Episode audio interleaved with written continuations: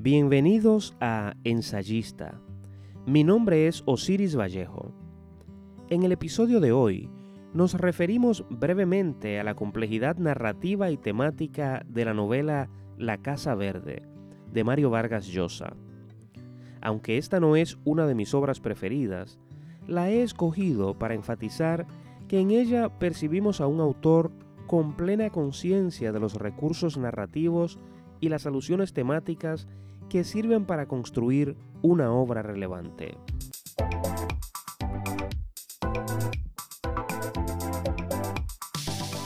Los recursos narrativos innovadores, la cohesión temática, el perfil psicológico de los personajes y la relevancia social y filosófica de los temas que aborda, hacen de la novela La Casa Verde de Mario Vargas Llosa una obra compleja.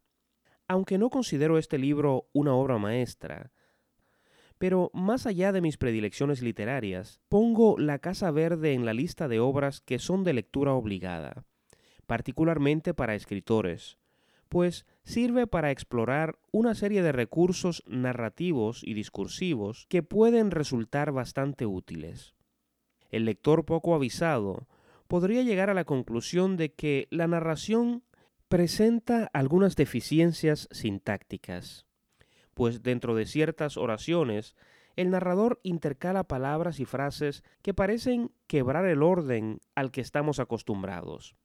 En medio de una descripción o la alusión a una acción determinada, aparece la voz deformada de un personaje sin que lo haya introducido previamente el narrador.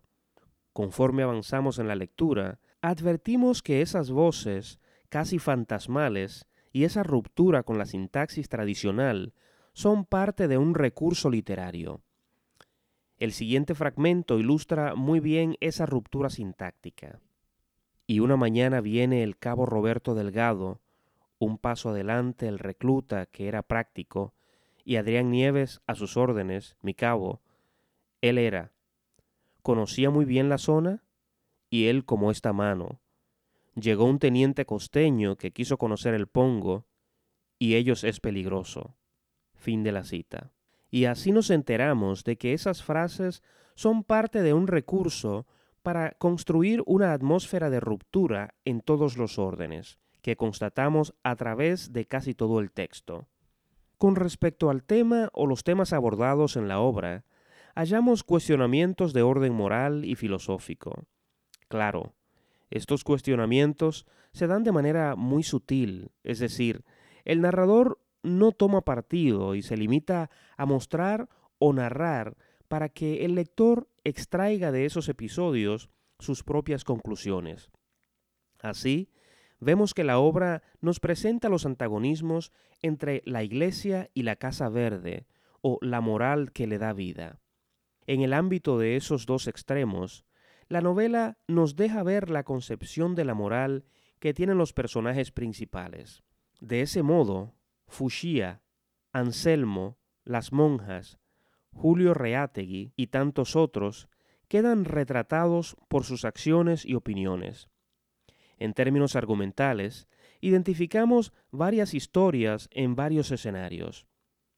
Pero antes de pasar a esas historias, tenemos como telón de fondo la ciudad de Santa María de Nieva, que es sede de un convento o misión dirigido por unas monjas españolas, y la ciudad norteña de Piura, que es el lugar donde surge la Casa Verde, un antro que constituye el punto de convergencia de todas las historias.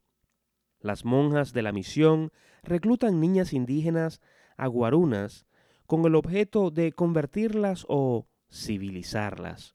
Y la novela comienza precisamente con las escenas de reclutamiento, en que evidentemente se usa la fuerza. Como es obvio, las niñas, ya hechas pupilas, son mantenidas encerradas para evitar que escapen.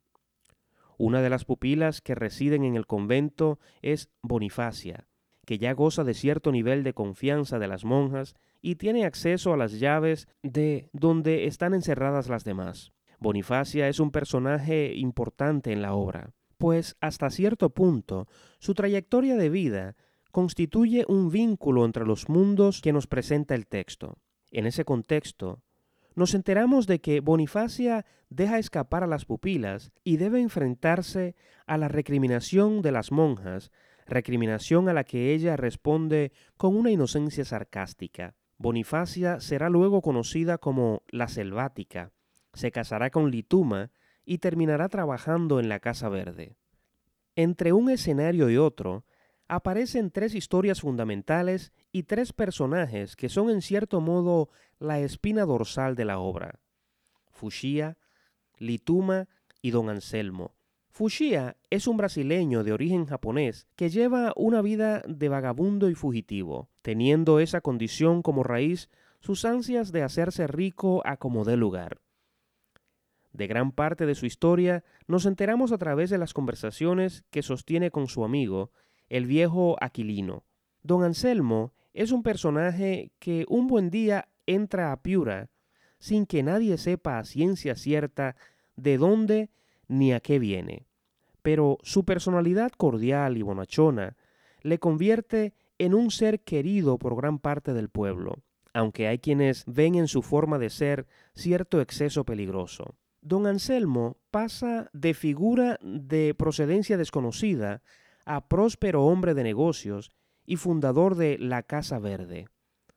Lituma, por su parte, es un ser sin objetivos vitales concretos, que, junto a sus amigos, Josefino, José y el Mono, estos dos últimos también primos suyos, forman el grupo que se autoproclama los inconquistables. Por supuesto, este apelativo señala el hecho de que ninguno de ellos pretende ser hombre de una sola mujer.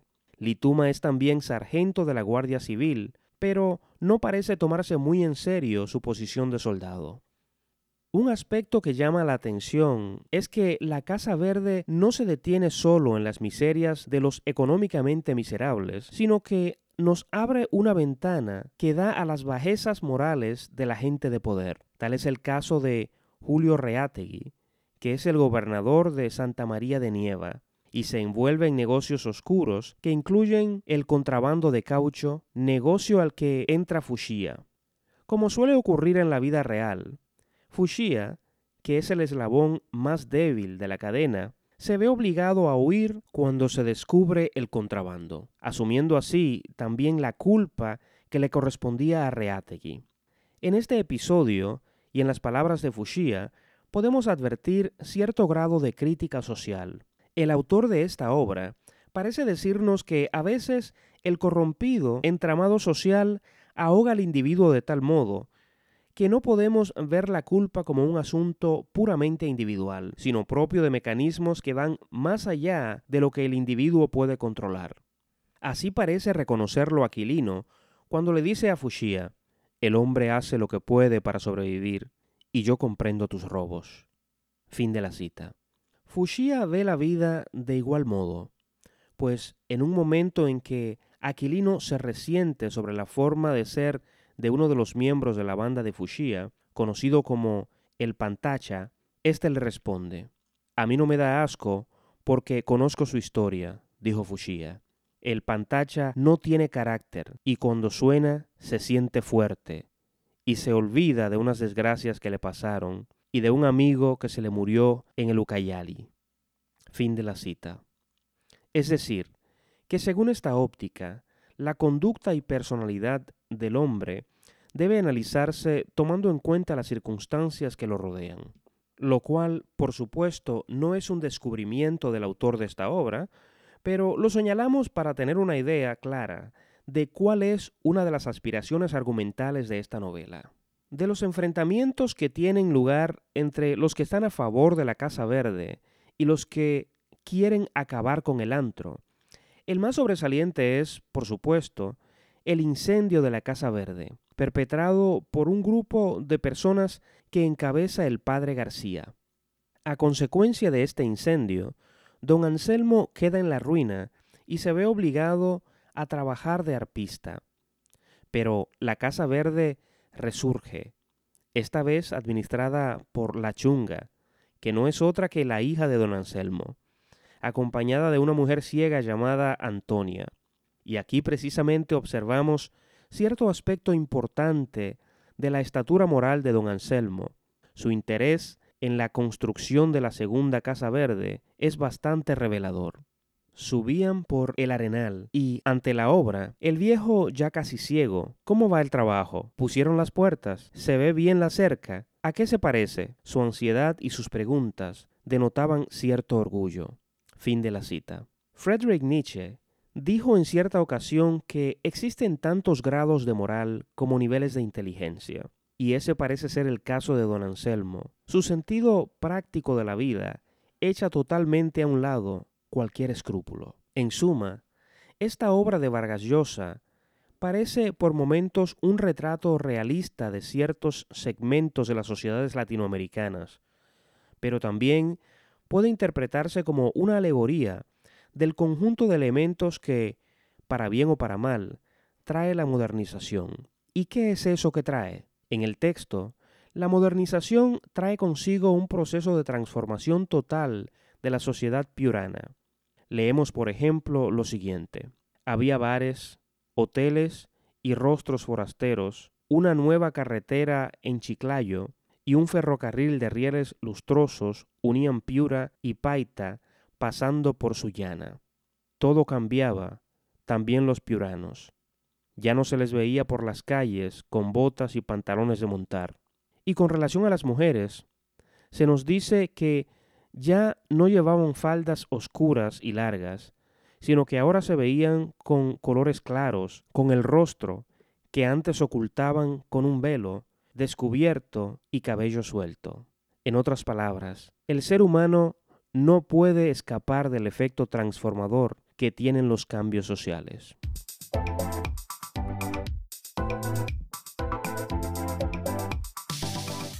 Hemos llegado al final del programa de hoy.